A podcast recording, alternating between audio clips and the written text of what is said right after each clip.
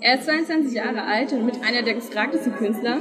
Seine erste Ausstellung hatte er gerade mal mit zwölf Jahren in der örtlichen Pizzeria. Er führt Kunsthallen überall auf der Welt, war bei TV Total und Stefan Raab hatte schon ein Bild gemalt. Die Medien berichten über ihn als Wunderkind. Heute bei mir Leon Lubentraut.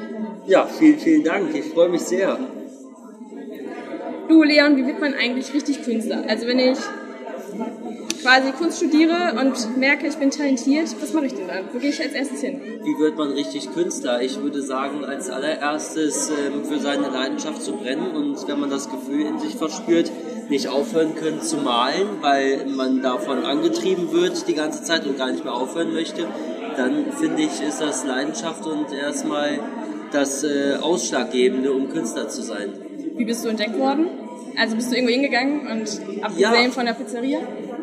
ich bin kein Fan von entdeckt zu werden, sondern ich glaube daran, dass jeder sein eigener ähm, Glückes Schmied ist, so und das geht halt einfach nur, wenn man auf Leute zugeht, wenn man in Galerien geht jetzt als Künstler, wenn man mit vielen Leuten in Kontakt ist und auch von seiner Kunst erzählt und auch versucht, das irgendwie rüberzubringen und auch zugänglich zu machen für andere Menschen, die sich dann auch damit identifizieren können. Das ist eigentlich das, was ich immer getan habe, weil ich natürlich in erster Linie Kunst für mich selber mache, weil es mich erfüllt und weil es meine Art ist, mich auszudrücken. Andererseits möchte ich aber auch Kunst machen, um es für die Leute zugänglich zu machen und auch ja, irgendwie den Leuten nochmal einen anderen Bezug zur Kunst zu geben, die vielleicht noch nie so die Berührungspunkte mit Kunst hatten und aber trotzdem irgendwie sich dafür interessieren und möchte in der Kunst Emotionen auslösen bei anderen Menschen. Das ist das, worum es mir in der Kunst geht und warum ich Kunst mache. Ähm, wie war es eigentlich im Kunstunterricht? Also, Nicht ganz so gut. Ich war was haben deine Lehrer gesagt? Ist es hoffnungslos für alle, wo die Lehrer gesagt haben, das wird nichts? Ja, also die haben nicht allzu viel Potenzial darin gesehen, in mir und meinem Schaffen, aber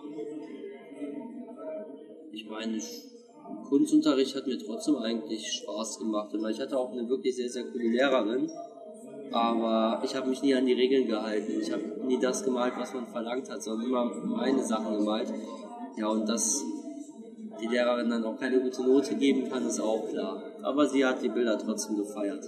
Was ist denn deiner Meinung nach der Unterschied zwischen einem professionellen Künstler, sag ich mal, und einem Laienkünstler? Also wann muss finde ich, ein Bild für dich ins Museum. Also muss es irgendwie besonders. Es muss schon besonders nicht, irgendwas sein. besonders an Gefühlen vermitteln? Ja, absolut. Also es gibt ja keine Formel dafür, welches Bild gut ist oder welches nicht. Das ist alles subjektiv.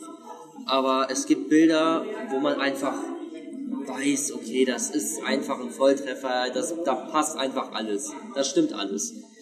Und das sind dann auch Bilder, an denen hänge ich unheimlich für Leute, vor allem Studenten, die gar nichts damit anfangen können? Wie würdest du den Leuten Kunst nahebringen, wenn du zum Beispiel Lernen studierst auf Kunst? Ich sehe mich eher in der Rolle, andere Menschen zu motivieren, ihr eigenes Ding zu machen. Aber das gehört ja unter anderem auch mit dazu. Ja, aber dann wäre ich ja Lehrer in dem, in dem Moment. Und ich sehe mich eher so als Motivator von Kunst, weil ich halt einfach den Leuten auch das Gefühl geben möchte, auch mutig zu sein, ihren eigenen Weg zu gehen und auch andere Menschen wieder zu ermutigen und ähm, aufzumuntern und da ihr eigenes Ding durchzuziehen. Das ist das Wichtigste und sich nicht von Meinungen von außerhalb irgendwie beirren zu lassen. Würdest du eigentlich selber ähm, in der Uni Kunst studieren, wenn du nicht schon Künstler wärst? Ich weiß nicht. Vielleicht, ja. Vielleicht würde ich Kunst studieren, aber momentan passt das leider nicht ganz so gut, weil ja, der Terminkalender ist etwas voll.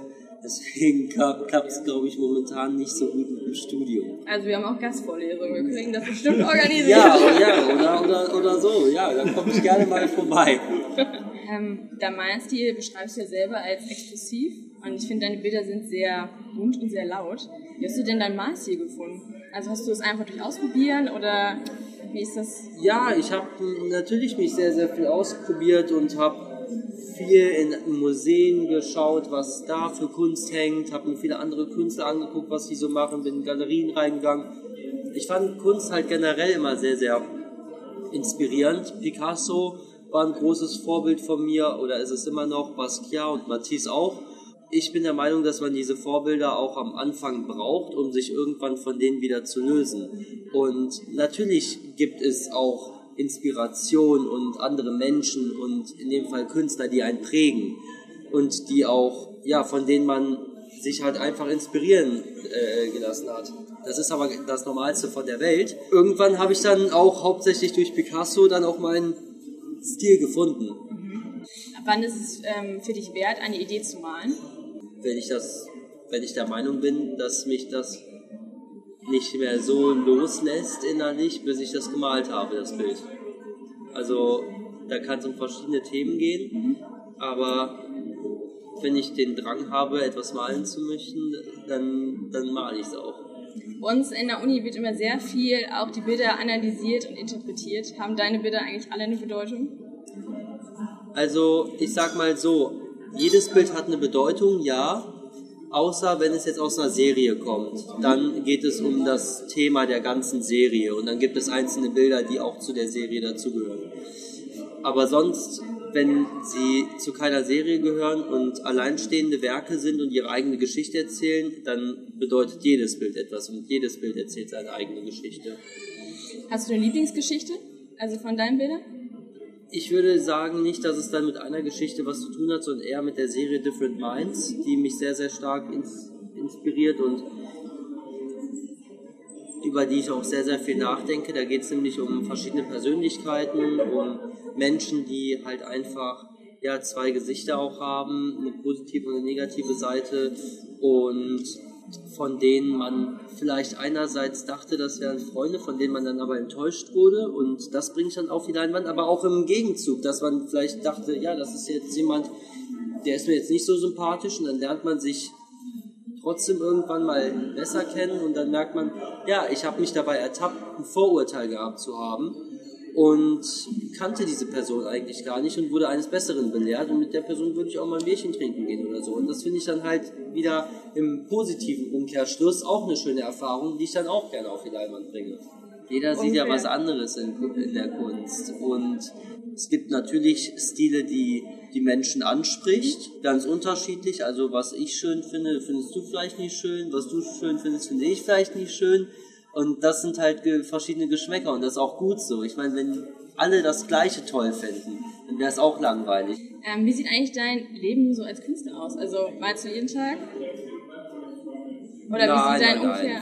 Ich male nicht jeden Tag. Nein, ich male nicht jeden Tag. Also man kann ja nur malen, wenn man, wenn man sich danach fühlt und wenn man ja auch verspürt, malen zu wollen. Aber irgendwann, irgendwann hat man auch mal ein Loch als Künstler und, und denkt, nee, jetzt kommen mir einfach keine Ideen. Ich meine, diese Ruhephasen bei einem Künstler sind halt auch unheimlich wichtig. Ich meine, man kann diese ganze Inspiration immer rauslassen, man kann auch kreativ sein, aber man braucht auch wieder diese Ruhephasen, um die Batterien aufzuladen und wieder neue Inspirationen zu finden. Das sind immer so diese mhm. Phasen, wo ich dann halt auch dann viel rumreise und ähm, ja, dann wieder auf der Suche bin danach neuen Ideen auch.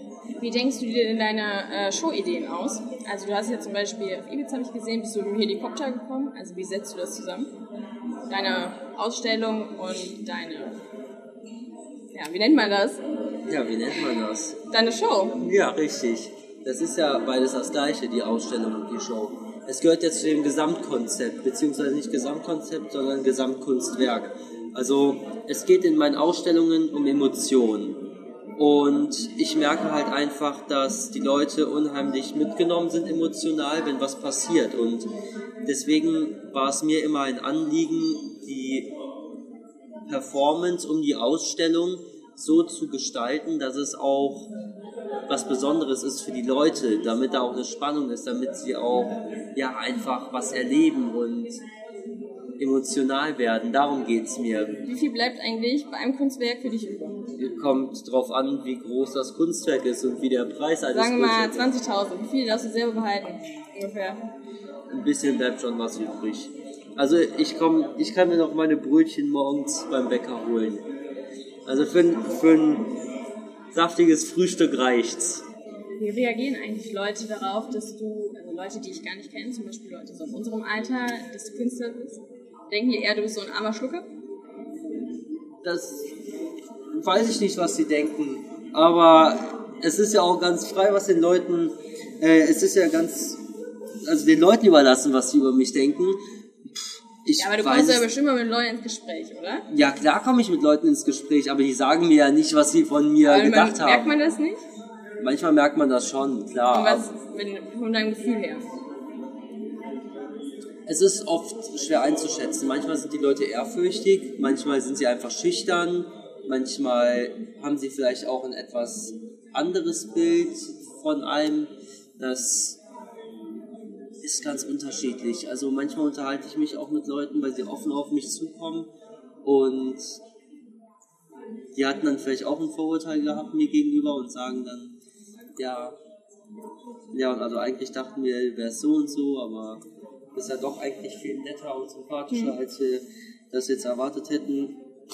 Ich weiß nicht, also ich würde das jetzt nicht über mich selber sagen so, aber das ist schon verblüffend, was dann auch so für unterschiedliche mhm. Meinungen dann kommen oder wie die Leute mich halt auch wahrnehmen. Also es verblüfft mich selber immer.